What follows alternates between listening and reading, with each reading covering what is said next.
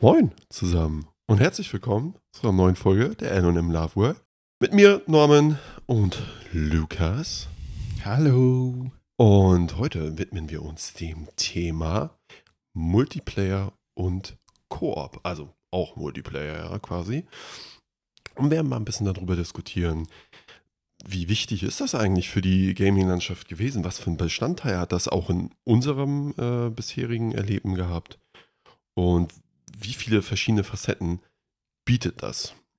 Lukas, das allererste Mal, dass du mit Multiplayer in Berührung gekommen bist in Videospielen, wann war das? Kannst du dich erinnern? Counter-Strike 1.6, Ui, glaube ich. das ist alt. Das ist sehr alt. LAN-Partys. Ja, Auf Das ist LAN-Partys. eher auf LAN-Partys. Und wie war das für dich, als du das erste Mal so realisiert hast, oh, okay, krass, ich und also andere und ich machen gleichzeitig etwas in derselben Welt. naja, es war ja mega special, ne? Ich kann mich halt auch dran erinnern, das war ja auch damals zu der Zeit mit Warcraft 3 und so.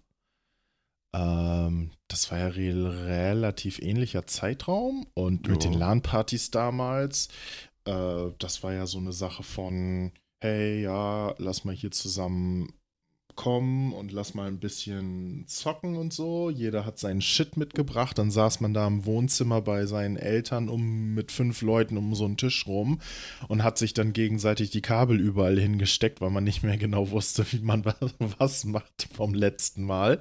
Und als es dann nach drei Stunden Fummeln endlich geklappt hat, war es halt übel geil.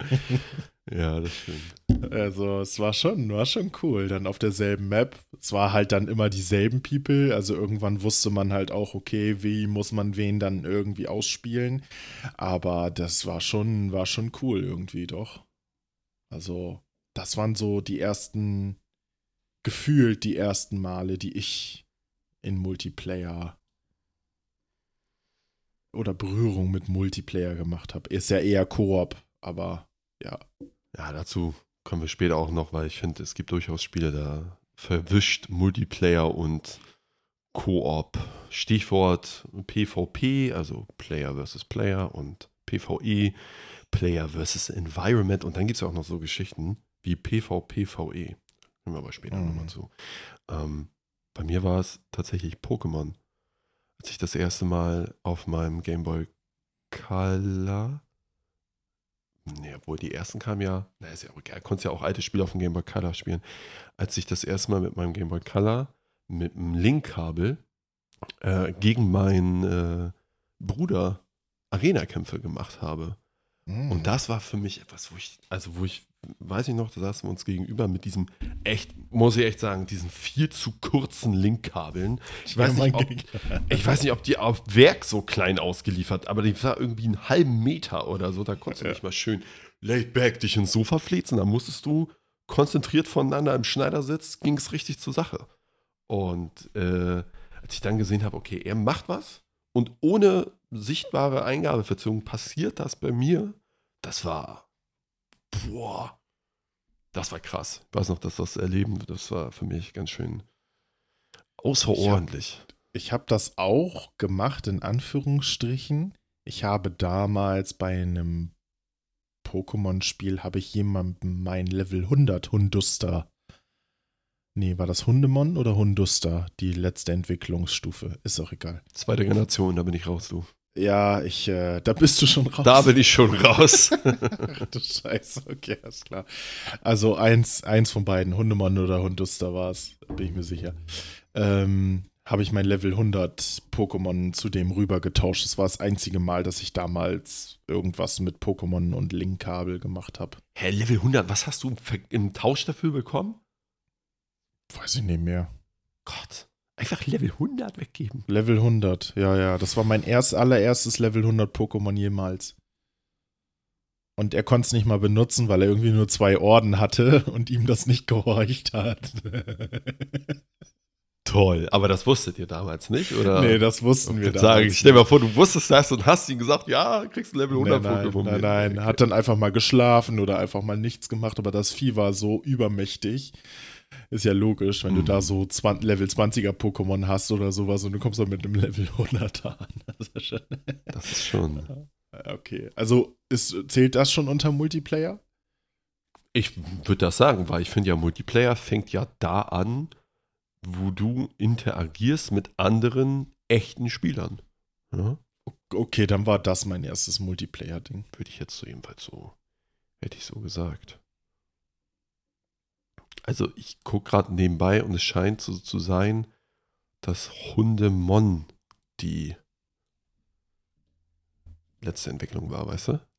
Ja, sag ich ja. Hunduster oder Hundemon? Nee, Hundemon. Ja. ja. Und danach, mein nächster Berührungspunkt waren. es gab früher auf den alten Konsolen, bei mir war es dann die PlayStation 2, gab es zwei Controller-Steckports. Und dann gab es so ein Ding von so einer, ich weiß nicht, wie hieß diese, diese Marke? Big Ben. Big mhm. Ben hat so sehr preisgünstige Hardware rausgebracht, auch so Controller mhm. und so. Und die hatten so ein Four-Player-Controller-Pad. Das hast du in einen reingesteckt ja. und da konntest du zu viert spielen. Gut, gab so gut wie kein Spiel, was du lokal zu viert spielen konntest. Und früher hatte ja ähm, das ganze lokal Splitscreen, also dass man sich, dass der, der, der Fernseher in zwei bzw. vier Teile geteilt wird und jeder den entsprechenden Anteil im Fernseher für seinen Bereich kriegt. Das hat ja früher eine ganz andere Stellenwert gehabt, weil früher gab es kaum Möglichkeiten über Internet, also remote quasi miteinander zu spielen. Und weiß ich noch, habe ich Red Faction damals gespielt. Das war ein Ego-Shooter mit damals sehr guter Grafik und unglaublich fortschrittlichem, zerstörbaren Umgebung. Also da konntest du mit einem Raketenwerfer wirklich Löcher richtig in die Wand machen. Du konntest über kurze Distanzen sogar richtig Tunnel zwischen Räumen erschaffen. Und da haben wir uns dann zu viert, haben wir uns da rumgesetzt und haben die ganze Map quasi komplett demoliert, ummodelliert und so weiter und so fort. Okay, also ich muss dann nochmal, also dann stimmt mein Multiplayer-Ding auch nicht. Ich bin jetzt wirklich von diesem modernen Aspekt Multiplayer mhm. ausgegangen. Gar nicht in dieses Wohnzimmer-Zusammenspiel-Ding. Wenn du das als Multiplayer nimmst, ja klar. Na, Nintendo 64, Mario Kart, äh, na, die ganz alten Schinken, die du da hattest. Ähm, klar, die waren in meiner Kindheit halt auch da. Also Hattest du damals diesen, ging bei euch damals dieser Mythos auch rum, dass die unterschiedlichen Fahrer bei Mario Kart unterschiedlich schnell waren? Ja. Auf, auf dem N64. Und, und das war auch so. Ich nicht? meiner Info nach war das weder auf der Super Nintendo noch auf der N64 so. Das war erst in den Nachfolgeteilen war das dann so. Weil die, es war wahrscheinlich so ein Gerücht, was die dann äh, eingebaut haben. Geil. Ja, ich merke gerade, du checkst das im Hintergrund. Vielleicht ist es bei der N64 auch schon so gewesen. Ich bin mir aber sehr sicher, dass es bei der Super Nintendo nicht so war. Und da wurde immer gesagt, dass Toad, dieser kleine Pilztyp, dass ja. der der schnellste ist. Und deswegen habe ich auch immer Toad gespielt. Aber ist natürlich, also auf der Super Nintendo auf jeden Fall echt, das ist Quatsch gewesen. Aber es war halt so ein, so ein Urban Myth. Genau wie es damals war, wo kriegst du bei, in der ersten Pokémon-Generation, wo kriegst du Mew her? Aber da driften wir jetzt auch zu weit ab. Wenn du ich sagst. Kann dir, ich, ich, kann dir sagen, ich habe mir Mew tatsächlich damals hergeglitscht, ne? Ja. ja da gab es ja noch. Kleiner, kleiner Fun-Fact. Und Missing Nyo natürlich Missing auch. gab es ja auch ja. noch, genau. Du sagtest gerade, moderner ja. Multiplayer. Was bedeutet das für dich? Also moderner Multiplayer bedeutet für mich halt tatsächlich jetzt nicht über den normalen Weg, dass man sich zusammen an die Konsole setzt, sich trifft im Wohnzimmer und zusammen spielt, sondern ich meine der moderne Weg. Okay, jeder sitzt an seinem Rechner zu Hause und wir spielen über Internet, über Internetplattformen, über andere Server. Connecten wir uns und spielen unsere Spiele. Also das heißt, ähm, ne, MMO, Shooter, äh, Koop-Spiele, äh, zwei, drei, vier Player-Spiele, sowas. Das ist für mich moderner Multiplayer und dieser Oldschool-Multiplayer ist so, yo, hast du heute Zeit? Ja, ist klar, okay, lass mal Mario Kart spielen. Ja. Ja, okay. Das äh, ist nachvollziehbar. Bringt ja aber auch natürlich, ich finde, so ein bisschen Schattenseiten mit sich, weil ich finde, natürlich ist die persönliche Interaktion nochmal viel vielschichtiger als jetzt so die über Internet. Und ich weiß noch, dass es für mich damals, als ich diesen, diesen Shift so gemerkt habe, okay, es gibt immer weniger Spiele, die einen lokalen ähm, Multiplayer irgendwie haben. Das bedeutet ja auch und macht ja wirtschaftlich für die Spieleentwickler und für die Leute, die die Konsole machen, total Sinn, dass im Notfall brauchst du eine eigene Konsole und du brauchst dieses Spiel auch noch, noch mal. Ja, genau. Ja. Und das ist etwas, das hat mich damals als noch dann in den letzten Zügen Schüler, das hat mich ganz schön genervt. Hab ich, das weiß ich noch, dass ich davon richtig genervt war und auch richtig frustriert, weil ich denke so, hey, ich will ja mit meinem Freund zusammenspielen, aber ich habe gar nicht das Geld, um mir jetzt Mhm. die und die Konsole zu leisten. Ja. Und dann, dann kam der PC. Da werden ja die Grenzen sowieso noch mal ein bisschen aufgeweicht. Und ich finde, da hat uns Multiplayer-wise, das ist auch das, worüber wir uns kennengelernt haben. Das hatte nämlich, das war dann 2007, 2007, also so in den 2000ern hat das angefangen, hat es so eine ganz krasse Hochkonjunktur, nämlich MMORPGs, Mhm. kurze Multimassive Online Roleplaying Games. Mm, Und wir haben uns ja damals über Guild Wars kennengelernt. Das war ein Spiel. Kann ich kurz eine Anekdote erzählen, zu erzählen, wie ich dazu gekommen bin? Okay. Ähm, ich wollte nämlich unbedingt ein Online-Spiel spielen. Nun war es damals aber gang und gäbe, dass viele MMOs ähm, noch Bezahlmodelle hatten, monatlich Ja. zwischen 10 und 14 Euro. Und ich weiß, konnte ich mir auch damals halt nicht leisten mit meinen popligen 14, 15 Jahren. Auch keine Expertise gehabt, vielleicht mal nebenbei so Zeitung austragen zu gehen. So im Nachhinein. Ne? Hätte ich mir damals gesagt, Junge, geh mal Zeitung austragen, dann ist das finanziell kein Problem. Naja. Und äh, dann wollte ich unbedingt damals ein Spiel spielen und dann habe ich über Umwege erfahren, jo, es gibt Guild Wars. Da ist gerade zu dem Zeitpunkt das zweite das zweite große Add-on, der zweite Teil in Anführungsstrichen rausgekommen, Guild Wars Factions. Das bezahlst du nur einmal beim Kauf und dann ist es kostenlos für immer. Und da dachte ich so, was? Das gibt's? Und dann weiß ich noch, das hat glaube ich 50 Euro gekostet. Ich bin mir Mhm. nicht mehr unter- äh, hundertprozentig Ja, sicher. Doch. Ja? Mhm, Und ich glaube ja. dann haben meine Eltern mir das gekauft, haben die Hälfte bezahlt, ich habe die andere Hälfte bezahlt. Und dann Oh, ging es zur nice. Sache. Guild Wars. oh je.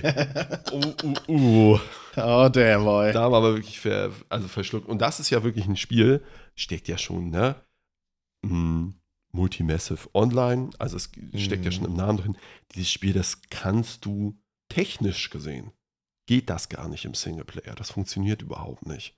Also es gab meines Wissens nach keinen Offline-Modus oder so, sondern du warst immer in dieser großen Welt, die alle Spieler zusammen verbunden haben, wo alle miteinander interagiert haben. Klar gab es Instanzen, die vielleicht auch mal nur für dich waren, aber du warst trotzdem immer mit anderen Spielern vernetzt. Hm. Und ich weiß auch, das Du- war krass. Okay. B wann bist du denn zu Guild Wars eigentlich dazugekommen? Zu welchem äh, Update-Ding? Also zu welchem DLC? Ja, Guild Wars Factions. Factions. Ah, tatsächlich Ja, ja. Factions. Also, Krass. kurz, um das dazu zu sagen, Guild Wars, der erste Teil kam, glaube ich, 2005. Dann kam 2007, kam Guild Wars Factions. Es war komplett eigenständige Erweiterung, die war kombinierbar mit dem ersten. also hier steht 2006. 2006. Genau, das erste, das hieß auch einfach nur, nee, das hieß Prophecies, genau. Und Prophecies, ja. das hatte so das ein sehr europäisches, mediterranes Setting. Gut, das Factions war sehr asiatisch angehaucht. Und dann kam Guild Wars Nightfall. Mhm. Das war auch genauso groß, genauso gescaled. Und das hatte so ein afrikanisches Setting. Dann kam noch mal ein paar Jahre später Eye of the North. Das hatte sehr Mhm. nordisches, Viking, Wikinger-mäßiges Setting. Das war aber ein richtiges Add-on. Also du musstest eins der anderen drei großen Teile haben, um dann Eye of the North spielen zu können. Ja, und ich bin halt mit der zweiten dazugekommen. Du doch auch, oder nicht? Oder warst du schon davor da? Witzigerweise, ich, ich check das hier gerade mal im Hintergrund. Ja. 28. April 2006 ist Factions rausgekommen. Oh, Und äh, Nightfall ist am 26. Oktober 2006 rausgekommen. okay, dann kommt das ja mit meiner Zeitrechnung nicht so ganz hin. Das ist nämlich, das ist sehr nah beieinander, weil ich weiß nämlich, dass ich damals in das MMO reingekommen bin. Da war Nightfall schon draußen, Ja. weil äh, ein ehemaliger Kumpel von mir, der hat mir das Spiel damals gekauft. Nightfall, weil ich nie irgendwo hingekommen bin und meine Eltern wollten mich auch nicht fahren in die nächstgelegene Stadt, wo ich dieses Spiel hätte kaufen können. Und äh, dementsprechend, ja, hat er mir das gekauft. Und das war definitiv Nightfall. Hm. Also, ich weiß, dass ich vor Nightfall war, da war, aber da muss ich noch mal meine Zeitrechnung anscheinend ein bisschen. Vielleicht hast du Factions gekauft und hast dir danach erst Nightfall besorgt. Ja, ja. Aber ich dachte eigentlich, ich habe mir Factions kurz nach Release geholt, aber das kann ja nicht angehen. Naja. Ich glaube, ich habe es schon, wir, wir haben es ja auch beide unabhängig voneinander schon ein bisschen vorab gespielt, bevor wir zusammengestoßen sind, sozusagen. Ja. Mhm. Aber das war ja auch wirklich, fand ich damals mm, schon krass. Nicht dieses, okay, wir sind eine Gruppe und wir laufen zusammen rum und questen und so weiter und so fort, sondern für mich war immer der krasseste Punkt, wenn du in die, es gibt es in jedem MMO, könnt ihr mir nichts erzählen. Ne? Also in jedem MMO gibt es die größte Stadt. Also die, Stöß, die Stadt, da tummeln sich die meisten Spieler. Und ähm, das weiß ich noch, war in im Factions war das auf dem zweiten Kontinent erst. Also du hast auf so einer Insel angefangen und nach, ich würde sagen, sechs, sieben, acht Spielstunden bist du aufs Festland gekommen. Und die erste Stadt, die man dort hatte, wo man dann zum Schluss nachher auch den Endboss bekämpft hat, mh, das war die größte Stadt. Und da standen Leute und haben in den Chat reingeschrieben, wenn sie irgendwas zu verkaufen hatten. Und diese Interaktion, die war immer, gerade am Anfang, super befremdlich für mich. Da gab es verschiedene Chatfenster, an denen man schreiben konnte. Handelsfenster, Gildenfenster, Gruppenfenster, normales Chat und so. Das war schon ein bisschen crazy. Und es gab auch verschiedene Distrikte innerhalb dieser Stadt. Also das heißt, je voller das war, umso mehr Distrikte wurden halt gemacht. Und da hattest du dann halt, sag ich jetzt mal, wenn viel los war oder so, hattest du zwischen 15 und 20 Distrikte, wo komplett alle Distrikte fast komplett voll waren. Also es war schon heftig. Es Ja. waren schon echt viele Leute da. Hieß sie nicht Shingier? Das war das erste, es war Kloster von Chingier. Ach so, das war die erste, allererste okay. Stadt sozusagen. Ich bin auch die ganze Zeit im Überlegen. Vielleicht Mhm. gucke ich das äh, im Hintergrund gleich nochmal. Mhm. Lukas, das hat man ja nun viel zusammengespielt, konnte man aber auch alleine spielen. Was hast du denn präferiert in diesem Spiel? Was genau meinst du, was ich da präferiert habe? Mhm. Aber hast du lieber alleine vor dich hingequestet und so dein Nee. Ding gemacht oder hast du lieber mit anderen?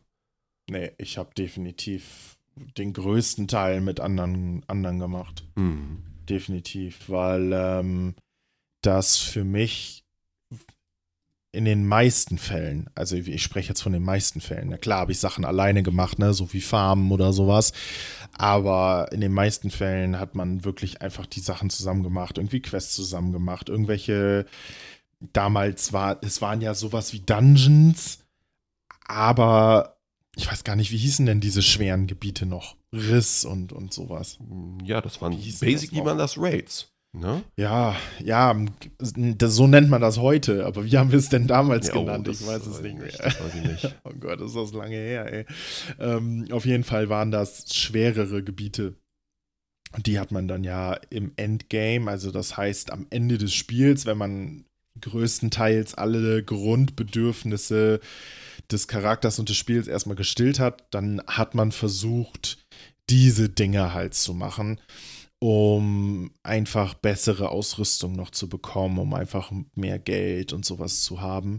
Und das konntest du halt absolut nicht alleine machen. Ne? Ähm, ich habe halt auch, was viele, es gibt auch ja so witzigerweise so Spezialisierung nachher in so MMOs.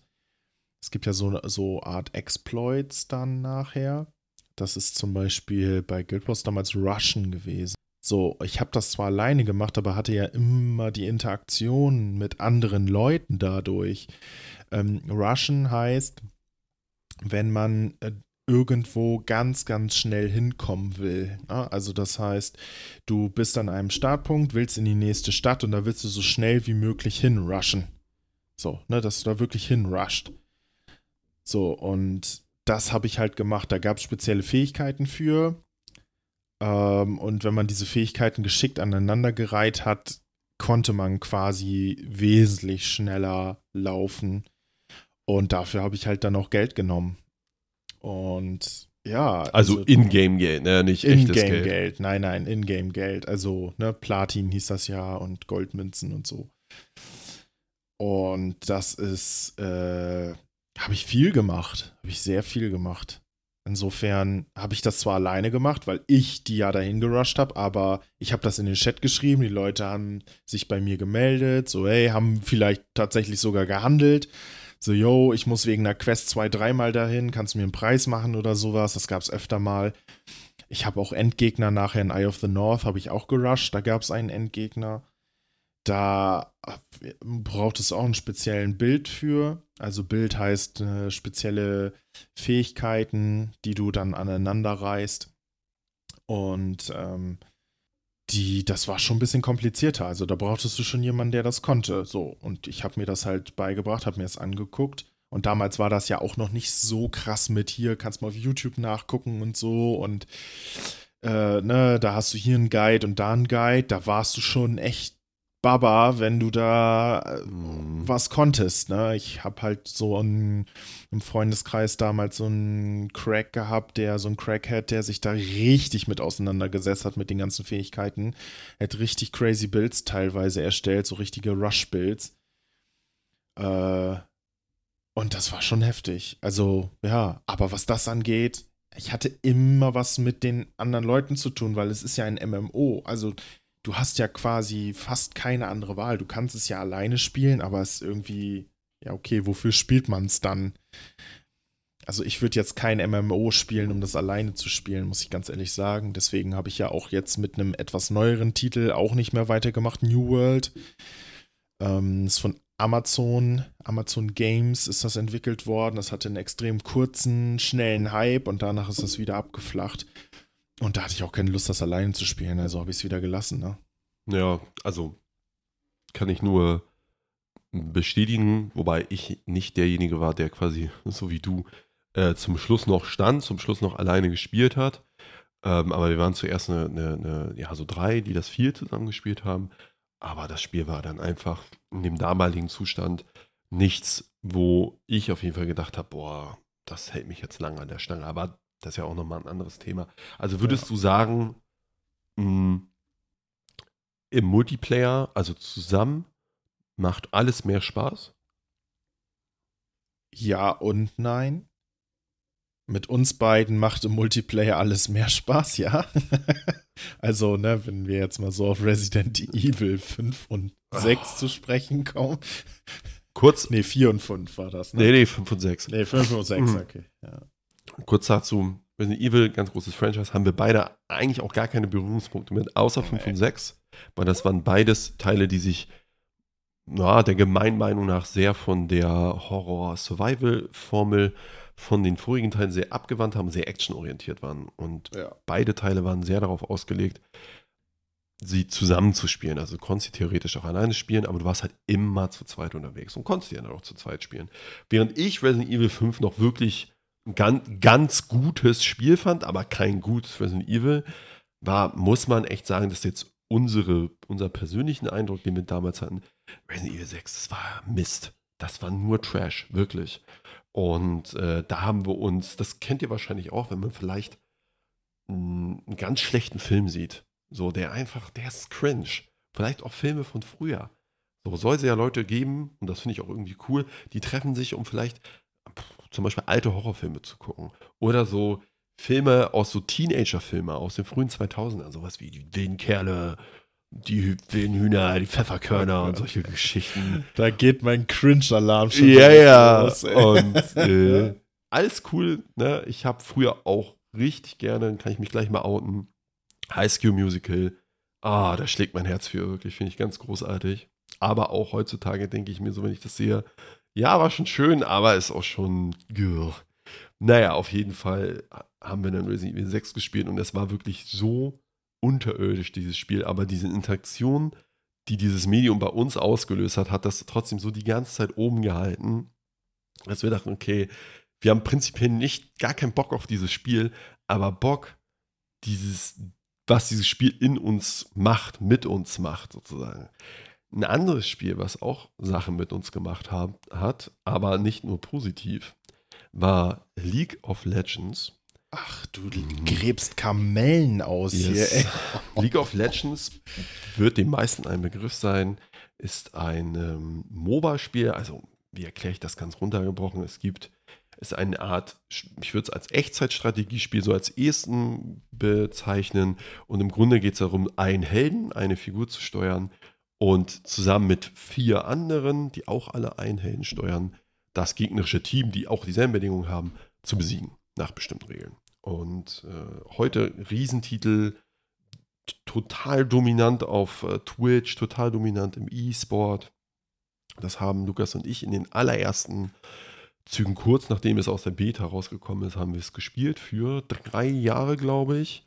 Und ich glaube sogar vier. Vier. Auf jeden Fall, ich habe so in mhm. meinem Kopf sind so zwei, zweieinhalb Jahre, wo wir es wirklich intensiv gespielt haben.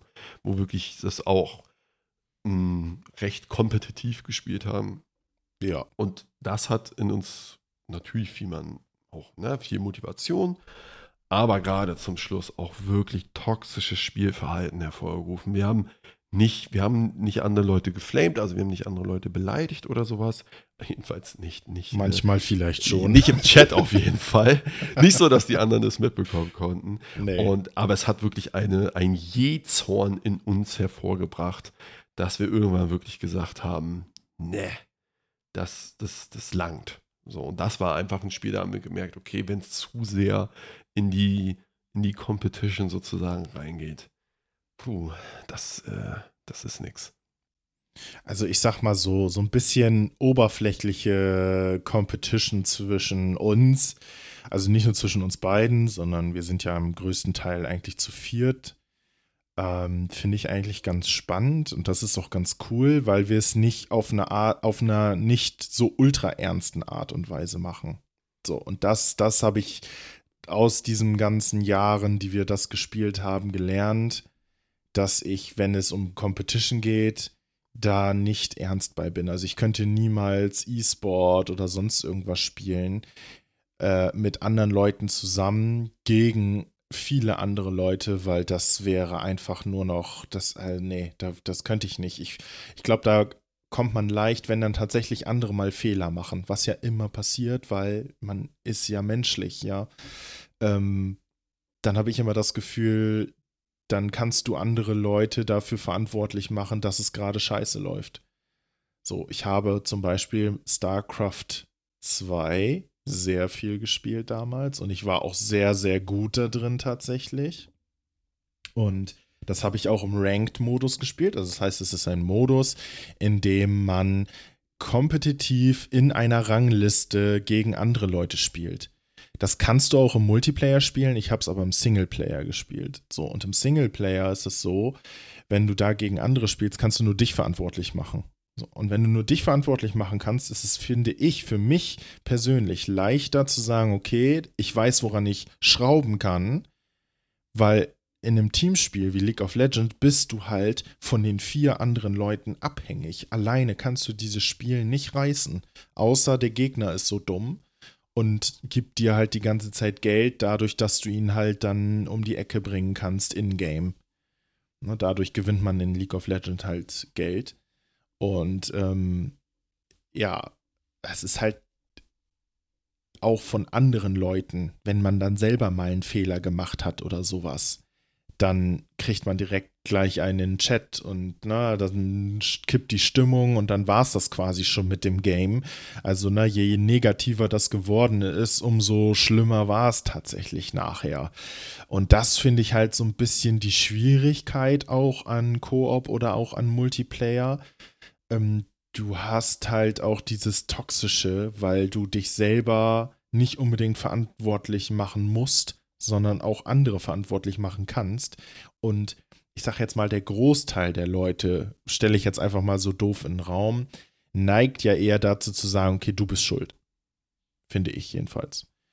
Ähm, Ging uns ja damals so. auch nicht anders. Natürlich, ist ja logisch, ne? wenn, wenn man selber das Gefühl hatte, man hat nichts falsch gemacht und äh, der andere ist reingelaufen, wurde, wurde dann der spielende Charakter wurde dann getötet und man selber hat dann auch dadurch äh, erstmal einen Countdown wieder gehabt, weil man selber getötet worden ist. Klar ist man da böse, ne? Also nur nicht klar, aber ist liegt näher dran an am Verständnis. Und ja, äh, ja. ich finde auch gerade so in Teamspielen, da entsteht auch häufig so ein ganz doller sozialer Druck auch einfach. Mm, ja. Und ob das bei League of Legends damals war, dass man gerade vielleicht alleine dafür zuständig war, irgendwas, irgendwas zu drücken oder irgendwas zu verteidigen. Oder ja. wenn man in Counter-Strike der Letzte war, der noch über, über, ja, und alle einen zugeguckt haben. Oh, das, das, war krass. Das war krass. Und ja. ähm, sozialer Druck ist ja auch etwas, was ich kenne so einige, mir inklusive, die ganz schön leiden, Leidens, ja, Leidensdruck äh, verspüren, sobald ein gewisser sozialer Druck, eine gewisse soziale Erweiterungshaltung sozusagen da ist. Von daher ist es, glaube ich, schon nicht ohne. Und ich bin auch ganz bei dir. E-Sport wäre gar nichts für mich, überhaupt nicht, weil ich dafür viel zu ja, wie ne, ich bin nicht frustrationsbereit genug, sozusagen, dafür.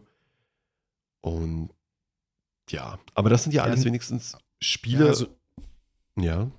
Ja, also nicht mit anderen zusammen. Also wenn ich alleine E-Sport machen würde, wie zum Beispiel StarCraft 2 damals, ja. dann wäre das, dann ist das für mich weniger frustrierend, weil so. ich da, weil das ja bei mir liegt und nicht bei auch mit anderen zusammen. Aber wenn das mit anderen zusammen ist, also wenn es quasi ein Teamspiel ist, wie League of Legends, dann könnte ich das nicht. Ja. Ein Spiel, was mir einfällt, wo es auch viel um die Interaktion mit anderen geht. Das, da fallen mir so irgendwie so drei Spiele ein. Hm. Und ich bezeichne die immer so ein bisschen als Party, Social, Koop-Spiele, wie ihr hört, ich habe nicht so einen ganz einheitlichen griffigen Namen dafür, nämlich namentlich Dead by Daylight, Among Us und Phasmophobia. Das sind so für mich drei, ich muss vorher sagen, ich habe gar keine, ich habe keins dieser Spiele jemals gespielt. Ich habe auch keine Expertise in dieser Art von Spielen. Ich weiß aber, und das war ja nicht schwer zu übersehen, hatten alle ein Riesenhype, dieses Spiel. Wurden sehr, sehr, sehr viel gespielt. Gut, da hat der Lockdown oder die Lockdowns haben da so ihr Übriges getan. Aber da hatte ich so das, Gespiel, das Gefühl, das sind einfach so Spiele, da treffen sich Leute, eine schöne Zeit miteinander zu haben, um ein bisschen zu schnacken, nach Abend, nach Feierabend ein bisschen abzuschalten. So, komm, wir spielen ein paar Runden. Und da hatte ich für mich aber nicht das Gefühl, da ging es jetzt wirklich ums Gewinnen oder es ging wirklich darum, Fortschritt zu machen. Es ging einfach nur darum, eine nice Zeit miteinander zu haben. Und das ist ein, so ein Spirit, den finde ich super cool. Mal. Aber da bin ich dann doch ein bisschen zu sehr an.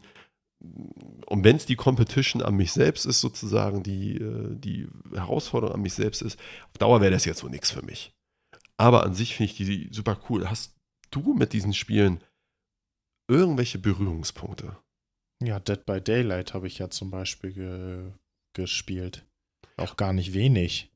Und war das für dich auch so? Ach komm, einfach nur so ein bisschen nice Zeit haben, mit Leuten rumhängen und so? Äh, nee, weil ich mag keine Horror-Games. ja, also das war das dümmste Spiel, das ich jemals gespielt habe. warum auch immer ich das gespielt habe. Es war tatsächlich eher der soziale Faktor, warum ich es gespielt habe, weil es ganz cool war, vor diesem Killer halt wegzulaufen. Ähm, also der größte Faktor waren andere. Aber ich habe das jetzt nicht gespielt, weil ich das Game so an sich so nice fand, muss ich ehrlich sagen. Ich habe mich so dermaßen weggegruselt und so oft erschrocken davor. ah, ja, also ja, also bestätigen kann ich das insofern. Ich persönlich habe es nur gespielt, weil andere es gespielt haben und weil mir das Spaß gemacht hat, mit denen zu spielen. Hat aber auch irgendwann nachgelassen, weil ich das Spiel auch einfach nicht mehr richtig, ich wollte das auch nicht mehr richtig spielen, ne? Weil das einfach nicht mein Ding ist und dann habe ich es auch irgendwann gelassen. Und Phasmophobia könnte ich gar nicht spielen. Das, also, das, da würde ich mir so in die Hose scheißen. Ey. Geht gar nicht. und das sind ja so Spiele, die sind ja, finde ich, auch so ein bisschen ja doch schon darauf ausgelegt, auch so vom, vom Fortschrittssystem her, dass man das einfach ein bisschen über einen längeren Zeitraum immer mal wieder spielt. Und dann gibt es ja auch Spiele, die nenne ich ganz bewusst Partyspiele, weil die spielt man teilweise vielleicht sogar in echt noch zusammen. Sowas wie Mario Party. So, und das spielt man kurzweilig für ein paar Stunden, ähnlich wie einem Brettspiel sozusagen. Und hat dann, also bei mir jedenfalls, eher den Fokus, okay, komm, lass einfach ein geiles Spiel zusammenspielen. Und weniger, oh, ich schalte jetzt das frei und schalte das frei und äh, grinde jetzt hier, bis es nicht mehr geht und so. Also, da kenne ich jetzt die wenigsten. Okay, wie kommt dann eure Hausregel zustande, wenn du dann sagst, ja, okay, lass eine gute Zeit zusammen haben? Dafür musst du unsere Hausregel jetzt aber auch erklären. Also die Hausregel bei Norman und seiner Frau heißt, alles, was während des Spiels gesagt wird, zählt nicht außerhalb des Spiels. Richtig. Ja. Und also, ne, wie man das ja auch dann schon hören kann, fallen da ja auch mal Sachen, die jetzt nicht, vielleicht nicht ganz so nett sind. Deswegen finde ich das gerade ein bisschen ironisch, dass du sagst so, ja, komm, lass eine gute Zeit ja, haben. Und gut. Wenn also, wir dann zusammen Magic spielen, wenn ich da, dann geht's immer richtig ab. Mm. Ach, Magic hier, wie heißt Wizard. Wizard, Entschuldigung. Aber Magic wäre auch mal. Naja, ähm, ist, da muss ich ein bisschen mehr, ich merke schon, ich muss da ein bisschen äh, einrahmen für sozusagen. Es kommt einfach in der Hitze des Gefechts, weil meine Frau und ich sind beide sehr kompetitiv und spielen, um zu gewinnen es gibt ja so Leute wie äh, Lukas zum Beispiel, denen ist das völlig egal, ob die gewinnen oder nicht. Hey, nee, nee, so nicht. Hey, hey, nein, nein, nein, das stimmt auch nicht. nein, ich habe es jetzt ein bisschen überspitzt. Aber meine Frau mir ist, ist Gewinn schon nicht unwichtig sozusagen. Und leider gerade bei so Spielen wie Mario Party, jeder von euch, der schon Mario Party gespielt hat, der weiß, manchmal kriegt man so dermaßen, fällt man so dermaßen auf, aufs Gesicht und man kann gar nichts dafür. Man kann, man hat gar, man hat nichts gemacht, sozusagen. Überhaupt nichts. Und trotzdem werden einem die Sterne geklaut. Oder hast du nicht gesehen? Und da waren schon wirklich unfaire Szenen, zu denen ich auch ehrlich gestehen muss, ich teilweise auch echt bewusst zu beigetragen habe. Und dann muss man sich erstmal kurz nach dem Spiel kurz mal akklimatisieren und dann geht's auch wieder. Aber wir sagen halt, was im Spiel bleibt, bleibt, was im Spiel passiert, bleibt im Spiel. Einfach um nicht das noch so ein bisschen Nachhang zu haben. Und wir geben immer unser Möglichstes, um diese Regel auch zu befolgen. Ja, ist ja auch gesund im Grunde, ne? Wenn du das so wirklich so differenzieren kannst. Wäre für uns damals vielleicht bei League of Legends auch gar nicht so dumm gewesen. Hätten wir gesagt, okay, das, was im Spiel passiert, passiert halt im Spiel. Ja, das stimmt. Und dann überträgt man es vielleicht nicht ins nächste Spiel, weil man sich dazwischen irgendwie so ein bisschen mehr beruhigt hat, ne? Aber das war natürlich schon, war schon ein bisschen krasser, ne? Aber damals waren wir auch noch nicht so weit, alterstechnisch. Nee. Und ich finde auch, musste gerade drüber nachdenken, als du sagtest mit StarCraft ich glaube, es ist auch noch ein, wirklich ein Unterschied, ob du sagst, okay, ich duelliere mich mit, mit, mit Freunden oder man ist irgendwie im Team, oder man sagt, okay, ich stelle mich jetzt dem bewusst, dem Duell mit einer fremden Person. Ob das jetzt in StarCraft ist, ob das in FIFA zum Beispiel der Fall ist oder etwas, was ich auch eine Zeit lang mit einem Freund von mir im Multiplayer gespielt habe, war Formel 1. Total klasse, war ultra cooles Erlebnis, das zusammen sozusagen zu spielen und dann halt auch äh, angelehnt an einem Sport, den man im realen Leben auch mit Spannung verfolgt. Total schön. Also es war eine Erfahrung, die will ich nicht missen und das hat mir auch zusammen oder gegeneinander, je nachdem, deutlich mehr Spaß gemacht als, als alleine. Definitiv. Eine Sache, die wir auch gerne zusammen spielen, haben wir in der letzten Folge schon mal so ein bisschen angeschnitten, sind Strategie- und Aufbauspiele. Und da kommt natürlich auch drauf an, spielt man das zusammen, gegeneinander, wie ist das Spiel überhaupt aufgebaut. Wir haben ja gesagt, momentan fesselt uns Osimandias ganz äh, ziemlich doll, ist ein kleines Indie-Spiel, hat nicht so super viel Umfang und da kann man zum Beispiel gar nicht offiziell in Anführungsstrichen, kann man gar keine Teams machen. Aber dann gibt es natürlich große Vertreter wie Age of Empires oder früher Command Conquer.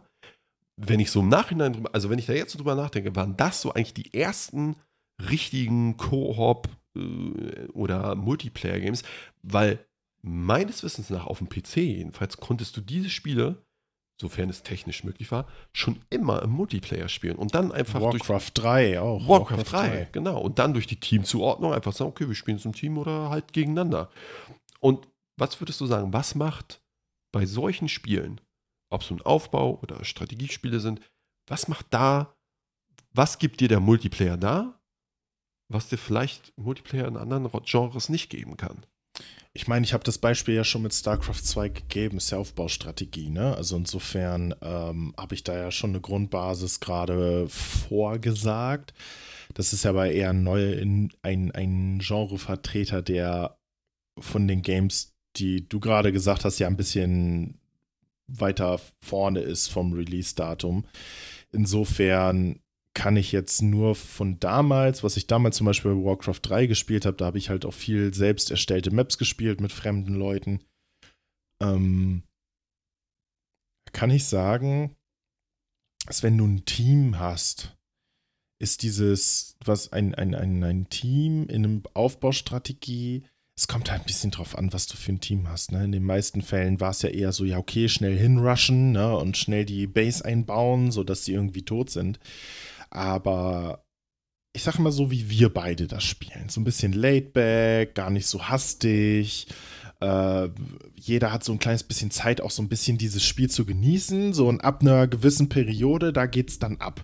Das ist, äh, na, einer ist dann so weit, dann baut man sich noch so ein bisschen weiter auf, einen kurzen Moment, so, und dann fängt schon langsam an, dann baut der andere hinterher und das steigert sich dann so, so Stück für Stück.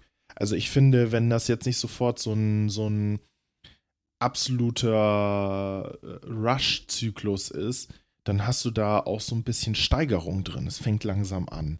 Du musst erstmal gucken, okay, was baust du überhaupt? Also du bist erstmal total auf dich fokussiert. Dann kommst du ein bisschen in die Umwelt, guckst, okay, was ist überhaupt um mich herum? Ähm, ne, guckst da, was kann ich da über noch da noch gebrauchen und da noch gebrauchen. Dann kommen die ersten Militäreinheiten. Du guckst, okay, wo hilft man vielleicht den anderen Leuten, wenn da schon jemand angegriffen wird? Also es hat sehr viel, hat so ein Steigerungspotenzial. Es ist immer so eine Kurve, wo es so hoch und runter geht. Und ich habe so das Gefühl gehabt, damals so im Vergleich zu League of Legends, da bin ich gar nicht mehr runtergekommen. Also das war überhaupt gar kein. Ich war ab einem gewissen Punkt, war ich so auf 180, dass es einfach nur 180 oder mehr war, aber nicht mehr drunter. Und das finde ich bei einem, bei einem Strategiespiel, das kann da anders sein. Klar, es kommt drauf an, wie man spielt, in welchem Bereich das spielt. Wenn du es jetzt in der ESL spielst, dann, ja gut, dann ist das wahrscheinlich auch so, dass du auf 180 bist, aber ich spiele es ja nicht in der ESL. Deswegen mag ich lieber so diesen Ansatz. Ähm, ja, und ich mag halt auch Denkspiele mehr als, ich sag jetzt mal, Geschicklichkeitsspiele. Weil League of Legends ist ja eher so ein Geschicklichkeitsspiel. Und ich finde so Sachen wie was wir jetzt zum Beispiel spielen, Osimandias, das ist ja eher sowas wie Schach. Finde ich jedenfalls. Also es fühlt sich mehr wie Schach an, als wie ich muss jetzt in einem Shooter, einem Multiplayer-Shooter irgendwo hinlaufen und wer als erster abdrückt und wer als erster irgendwo richtig steht und die bessere Waffe hat, gewinnt. Ähm, da musst du ein bisschen mehr nachdenken und du hast mehr Möglichkeiten auch hintenrum vielleicht aufzuholen. Hatten wir jetzt kürzlich in der letzten Runde, die wir gespielt haben, da war ich am Anfang nicht so gut. So, und dann bin ich in den letzten 15 Minuten bin ich so krass geworden, dass ich dann um mich herum die ganzen Leute halt angegangen bin. Ne? Und das ist halt so eine Sache, die ich sehr, sehr an Strategiespielen und Aufbaustrategiespielen schätze. Du kannst halt am Anfang vielleicht nicht ganz so geil sein, aber wenn du die Chance hast und ein bisschen weiterzukommen, dann kannst du halt total zurückwerfen. Und das ist bei League of Legends einfach, zum Beispiel jetzt League of Legends wieder, ist das nicht möglich. Wenn du einmal zurückgefallen bist, dann musst du echt schon hart kämpfen. Dann musst du immer zu fünft einen Gegner abpassen und das Stück für Stück über, über mehrere Minuten immer wieder das Glück haben, das so zu machen, dass du überhaupt wieder nach vorne kommst. Und das ist schon, also das ist quasi nicht möglich. Oder? Ja, ich habe dem nichts hinzuzufügen. Gut. Also so würde ich das auch für mich auch zusammenfassen. Ich finde es schön, dass du es so, so ähm, hätte ich nicht besser formulieren können, dieser ja, Aufbau, haha, in Aufbauspielen. Aber dieses, dass alles sich so zuspitzt zu so einem, ja, es muss ja nicht nur ein, eine Schlacht sein, aber zu so einem bestimmten Punkt oder vielleicht manchmal auch zwei, drei, wo es dann richtig abgeht. Aber der Weg dahin, dass das auch einfach total schön sein kann. Ähm, ich habe zum Beispiel Beispiele jetzt so koop-technisch, was ich, muss ich persönlich sagen, eher am liebsten spiele. Ähm, ne, wie wir das jetzt ja auch zum Beispiel mit Osimandias machen. Ähm, zum Beispiel jetzt The Forest oder halt auch jetzt ganz neu der neue Release, der ja auch auf meiner Liste mit drauf war, der besten Spiele, auf die ich mich am meisten dieses Jahr freue, Sons of the Forest, spiele ich zum Beispiel auch äh, mit meiner Schwester und ähm, da finde ich Koop, also zu zweit oder mit mehr Leuten, wesentlich besser und wesentlich angenehmer ähm, man kann sich zusammen irgendwie so ein Hüttchen bauen, irgendwie so ein, oh, so ein schönes, tightes Ding irgendwo hinsetzen, wo man sich reinkuschelt und dann sich verteidigt und ähm, weiß ich nicht. Also da finde ich in solchen Sachen, ähm, wo du gar, also wo du wirklich Koop spielst, finde ich das extrem gut, wo du dich spaßestechnisch zusammenraufst. So wie zum Beispiel Knights of Braveland, heißt das so? Ich glaube ja. Ich glaube ja. ja, es ist so ein, eher so ein Indie-Titel ja schon fast. Ähm, so, da hat man halt mehrere Figuren, kann man, glaube ich, bis zu vier Spieler, ne? Kann genau. man spielen. Ja. Und das ist halt auch so eine Mechanik, die ich an den heutigen Spielen auch total geil finde. Und zwar diese Game Pass-Spiele heißen die, glaube ich, oder? Ich weiß nicht, worauf du hinaus willst. Ich sag's, ich erklär's dir. Also, irgendjemand kauft sich das Spiel und der andere Spieler muss dieses Spiel nicht besitzen. Ah, das sind und das, so Friend Pass-Dinger. So ja, ja, Friend Pass, genau. Und ähm, ich, das macht so Wohnzimmer-Flair. Also du sitzt zusammen in einem Wohnzimmer, hast irgendwie eine Konsole und spielst das zusammen. So, und genau das gleiche haben wir auch mit Knights of Braveland. Da spielen wir zusammen. Einer von uns hat halt dieses Spiel und lädt den anderen halt ein zu spielen, ohne dass der andere das haben muss. Und das ist irgendwie total cool. Das macht irgendwie das nochmal so ein bisschen, ja, gemütlicher. Ähm, ist eine total gute Mechanik, finde ich an sich ähm, hatten wir ja auch mal mit einem anderen Spiel, mit diesen zwei Verbrechern, wo der eine dann nachher vom FBI war. Wie hieß der noch? Äh, Ach, ähm, das wollte ich auch noch ansprechen. Äh, A Way Out? Genau, A Way Out, genau. Und solche Spiele, die sich dann auch wirklich aufeinander verlassen, du kommst ohne den anderen nicht weiter, finde ich auch mega gut als Koop-Spiel. Na, also es ist wirklich, die, dass der andere da ist, hilft dir extrem. Wie das jetzt zum Beispiel in Sons of the Forest ist, dass jemand anderes da ist, hilft dir extrem. Du hast bei den Spielen keine andere Möglichkeit, außer den, dich auf den anderen zu verlassen, weil das Spiel so designt ist, dass man sich helfen muss.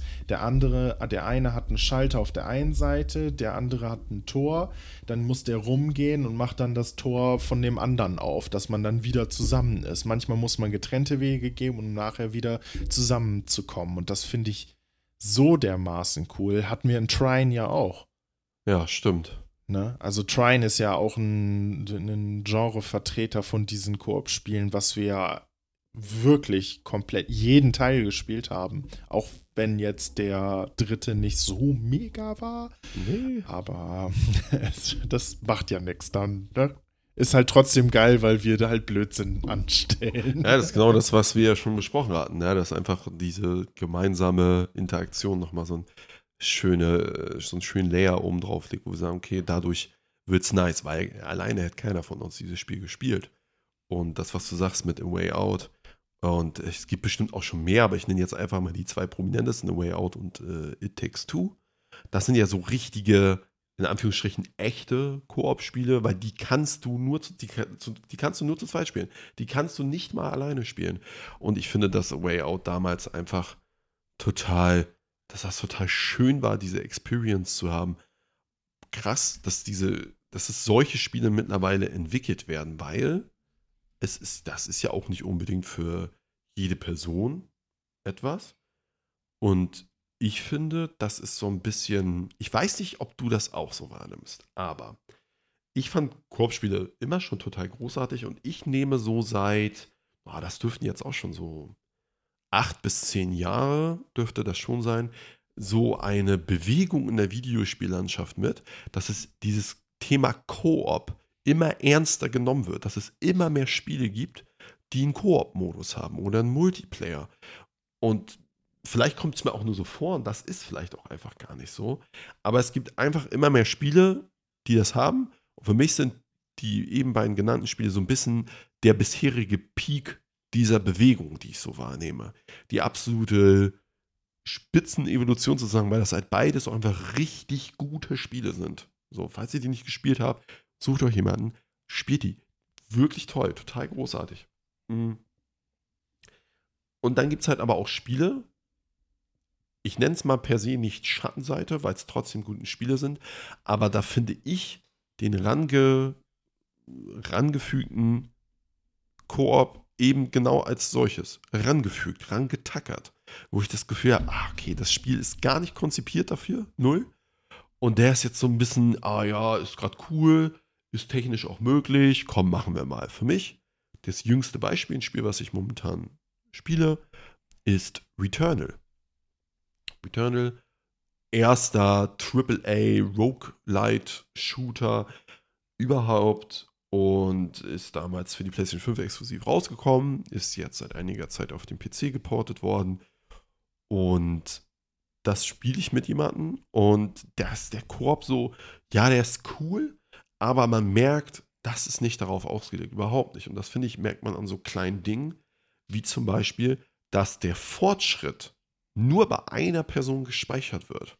Und dass der andere wirklich nur so als extra Ding hinzukommt, aber der kann keine Truhen öffnen, der kann äh, bestimmte Sequenzen nicht beginnen, sondern das muss der Hauptspieler in Anführungsstrichen machen. Und bei dem wird halt gar nichts gespeichert. Also der ist, kommt wirklich nur dahin, nur in Anführungsstrichen, für den Spielspaß, aber nicht für irgendein Progress und so weiter. Und wenn ich das so erlebe, denke ich, boah, das ist total, total schade. Oder wenn zum Beispiel auch die, die Beute, die man hat wenn die nicht geteilt wird, sondern da fällt eine Waffe runter und da müssen die sich halt entscheiden. Und prinzipiell finde ich okay, dass es das gibt, aber im Optimalfall, finde ich, gibt es eine, kann man sich das aussuchen. Okay, wollt ihr gemeinsam, gemeinsam Loot haben oder jeder für sich? Dass jeder für sich quasi Sachen, hm, dass Sachen fallen gelassen werden, jeder für sich sammelt selber sein Geld auf und so. Aber ich weiß halt nicht, ob das jetzt im Returnals-Fall überhaupt noch möglich war.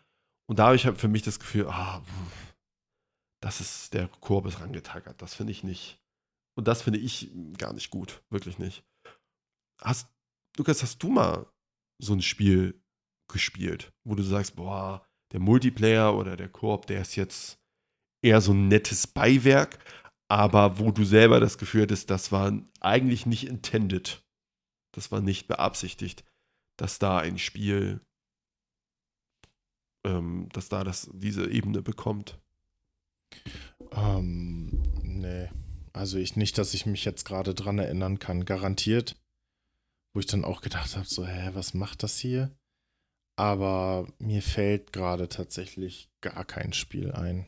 Also, was ich selber gespielt habe, wo ich denke, so, nee, da gehört dieser Multiplayer nicht rein. Ich habe gerade nur drüber nachgedacht, dass man da halt wirklich merkt an diesen Entscheidungen, wie diese Spiele aufgebaut sind, dass es halt wirklich dran getackert ist. Weil so richtige Koop-Spiele hast du halt dann, wenn du solche Sachen hast, auch die Möglichkeit, auch andere Klassen einfach zu wählen. Wie jetzt zum Beispiel in For the King. Ist auch ein ganz süßes Top-Down-Indie-Game. Ähm, da hast du halt verschiedene Klassen. Kannst auch die gleichen Klassen wählen, aber in den meisten Fällen macht es ja eher Sinn, verschiedene Klassen zu wählen. Und da kommt halt einfach Loot, was dann für einen nicht ähm, zu nehmen ist. Also, ne, womit man eigentlich im Grunde nichts anfangen kann. Und dann fällt es einem auch nicht so schwer, diesen Loot quasi abzugeben, weil man sich denkt, weil man sich gegenseitig helfen will und sagen so, okay, dann nimm du halt bitte den Loot. Und daran merkt man dann, dass halt das bei Returnal wahrscheinlich einfach nur reingemacht worden ist, um noch die, die äh, Leute noch irgendwie ein bisschen länger zu binden, damit die das dann noch im Multiplayer spielen. Weil ich glaube, wenn du das Spiel einmal durchgespielt hast, ist die Motivation, glaube ich, nicht mehr so groß, das nochmal zu spielen. Naja, das Spiel ist schon so ein bisschen darauf ausgelegt, dass du verschiedene Zyklen durchläufst. Aber es ist jetzt nicht so, dass du denkst, oh, wir gehen zusammen auf eine, auf eine Reise im Sinne von, wir schaffen jetzt wirklich zusammen etwas Eigenes, sondern so, ja gut, ist wortwörtlich dann, ist deine Welt, und ich bin dabei. So. Ich darf mhm. mitfahren. Ja. Ich meine tatsächlich, dass das damals in The Forest auch so war. Ganz am Anfang. Ja, das glaube ich auch. Mhm. Da war das nämlich auch nur, dass bei einem das gespeichert worden ist. Das waren auch solche Sachen. Und sich da, ich glaube, The Forest war auch ursprünglich als Einzelspielerspiel geplant. Und das hat sich dann erst im Nachhinein dann so ein bisschen als ein Koop-Multiplayer-Spiel dann halt gemausert, weil die Entwickler dann gemerkt haben, so, okay, die wollen das zusammenspielen, ja, dann bauen wir das ein. Das war halt der Vorteil, dass das damals im Early Access war, ne? Dass sie dann halt immer noch dran rumschreiben konnten und das war ja auch ewig im Early Access, war es ja mehrere Jahre, fünf oder sechs Jahre im Early Access garantiert. Ja, das kommt schon hin. Also insofern gehe ich, also ich gehe stark davon aus, dass ich so ein Spiel schon mal gespielt habe, aber dass ich selber nie jetzt mir das so abgespeichert habe und gedacht habe, so, oh, Alter, dieses Spiel, das kannst du einfach nicht zu mehreren spielen. Das weiß ich nicht. Kann ich gar so gar nicht sagen. Stark davon ausgegangen sind wir ja auch, schon, haben wir bereits schon erklärt, dass so PvP-Spiele nur so bedingt was für uns sind. Und ich habe eben schon mal nochmal gesagt, dass wir da nochmal kurz drauf eingehen. dass es äh, PvP, also Player vs. Player, dass wirklich ein Spieler oder mehrere Spieler gegen andere spielen oder halt PvE, Player versus Environment, also das Spiel, der Spieler gegen die Umgebung oder halt gegen den Computer. Zum Beispiel ist The Forest ein, ein Vertreter des PvEs. Da spielen die einzelnen Spieler als Team zusammen gegen das Spiel sozusagen.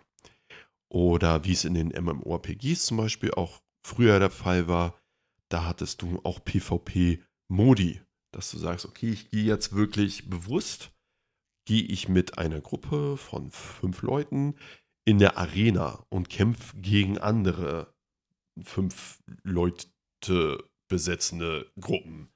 Oh, sozusagen. Gut, er, gut erklärt. Ja. so anders formulieren können. Und äh, dann gibt es, wie gesagt, auch so ein bisschen Hybriden. Nämlich, die nennen sich dann PvPVE, dass man nämlich als Team in eine Welt kommt, und dort sind sowohl andere Gegner vom Computer her und die Welt an sich, als auch nochmal andere Teams. So, ein Vertreter, der mir da gerade einfällt, ist Hunt Showdown. Da kommt man als einer, Zweier oder Dreier, ich weiß nicht, ob es da auch Dreier-Teams geht, kommt man in die Welt und alle haben das gemeinsame Ziel, nämlich einen Boss zulegen. Und aber auch sich gegenseitig auf dem Ziel dorthin äh, zu besiegen, weil nur einer kann quasi mit dem großen Schatz nach Hause gehen, sozusagen. Und ich finde, das hat sich so als Hybrid etabliert, dass man nicht mehr so trennscharf hat, okay, du spielst jetzt gegen Spieler oder halt nicht, sondern da wird das quasi sozusagen vereint. Und wir haben, wie man es vielleicht schon rausgehört hat, sind Lukas und ich beide eher die PvE-fokussierten Leute. Das sind auch, also für mich ist, wenn ich mich zum Beispiel mal informiere, ich bin immer interessiert daran, was für MMOs kommt zum Beispiel gerade raus, was ist gerade so angesagt. Und sobald dann gesagt wird, dass es PvP fokussiert, das ist für mich dann ein Signal, wo ich denke, okay, da, das wird nichts für mich sein, weil das gibt mir nicht so viel. Was gibt dir denn viel? Hm. Ja. also am meisten so tatsächlich Strategie und ähm, Aufbaustrategiespiele. Und das im Koop. Das, das gibt mir, glaube ich, am meisten. Und danach, also direkt kurz danach, sind halt dann direkten, die richtigen Koop-Spiele, die ich ja schon erwähnt habe. Ne? Das, was ich ja mit, das, was wir beide ja spielen, das Knights of Braveland, äh, Sons of the Forest jetzt momentan, wo halt, wo du halt wirklich zusammenspielst und zusammen etwas machen musst. Das sind so die Sachen, die mir wirklich am meisten, am meisten Spaß machen. Das kann ich A nur bestätigen, wiederholen, wie auch immer, und auch an euch da draußen weitergehen und weiterempfehlen. Spielt Sachen wirklich zusammen, wenn es geht. Und es muss gar nicht das sein, dass man sagt, wir spielen jetzt wirklich ein Spiel, was man auch zusammen spielen kann, sondern äh, shared, teilt diese gemeinsame Zeit, die ihr miteinander was spielen könnt. Und wenn es das ist, Watch and Play, so kenne ich das, dass man sagt, okay, du spielst jetzt und dann spiele ich oder man spielt so lange, bis man im Spiel gestorben ist oder irgendwie sowas. Parallel zueinander gleichzeitig die Spiele spielen. So, aber schafft diese Interaktionsebene. Das ist etwas, was wir euch wirklich nur wärmstens ans Herz legen können.